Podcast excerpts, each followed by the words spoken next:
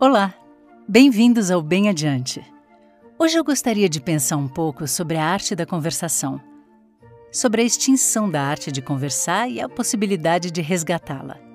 Porque nessa semana presenciei muitos ataques verbais a amigos e conhecidos.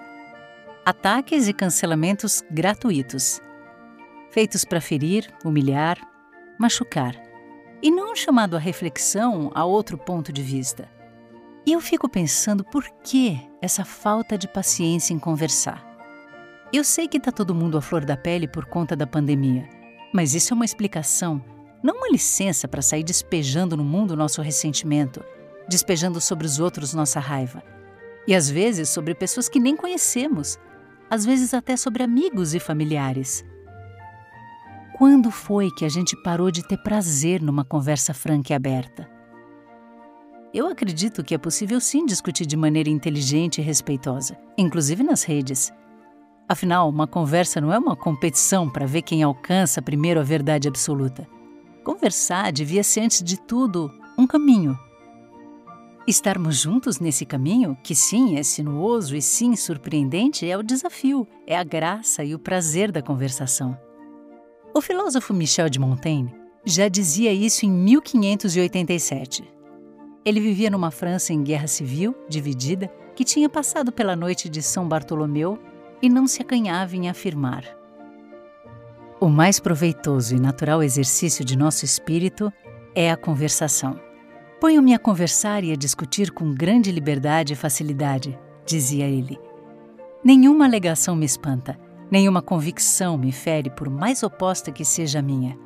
As contradições dos julgamentos não me ofendem, nem me alteram apenas me despertam e me exercitam. Aceito todos os ataques que me são enviados diretamente. O que não tolero é que fujam as boas regras da discussão. O mundo, continua Montaigne, é uma escola de busca. Ganha não quem atingir o alvo, mas quem fizer as corridas mais belas. Michel de Montaigne, mais que filósofo, foi um sábio. Nas últimas semanas eu acabei seguindo à risca uma de suas máximas mais bonitas, uma espécie de divisa pacificadora que eu li no livro 3 de seus ensaios. Um falar aberto abre um outro falar, assim como fazem o vinho e o amor. E não é que deu certo? A minha primeira história rolou com meu ex-futuro inquilino, que depois de uma negociação morosa de meses, encerrou o negócio da maneira mais insólita e frustrante, quebrando nosso contrato. Ambos estávamos desgastados e eu já sem a menor paciência com ele. Mas a gente tinha que se encontrar pessoalmente para algumas formalidades e olha que ele ainda me deu o bolo três vezes. Bom, a essa altura do campeonato, cheios de burocracias a cumprir e os dois com advogados na retaguarda, o clima não era amistoso. E de fato, quando a gente se encontrou, eu percebi que o olhar dele era de poucos, bem poucos amigos.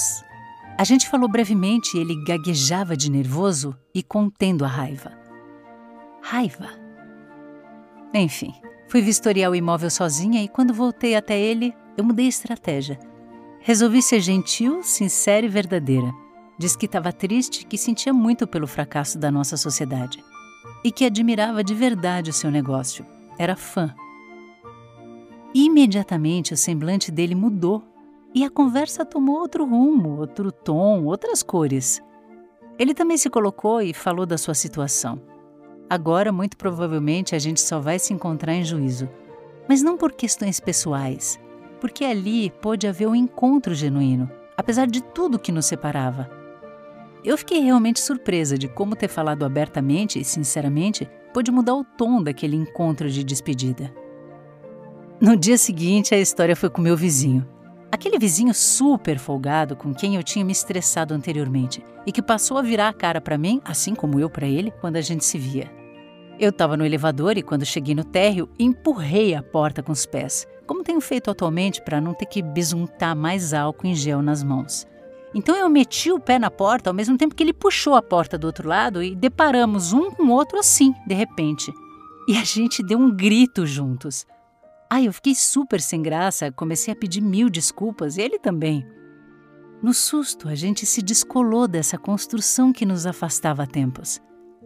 E por um minuto esquecemos das nossas diferenças e rimos, um riso solto, espontâneo, e nos despedimos simplesmente mais leves.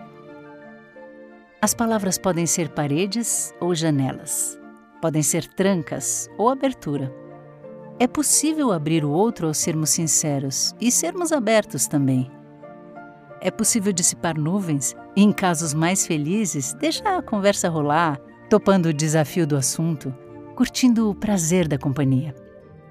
Afinal, como disse Montaigne, o mundo é uma escola de busca. Ganha não quem atingir o alvo, mas quem fizer as corridas mais belas. Esse episódio teve os pitacos da escritora Cláudia Maria de Vasconcelos. Fiquem bem, cuidem-se, fiquem em casa se puder e tenham uma ótima semana.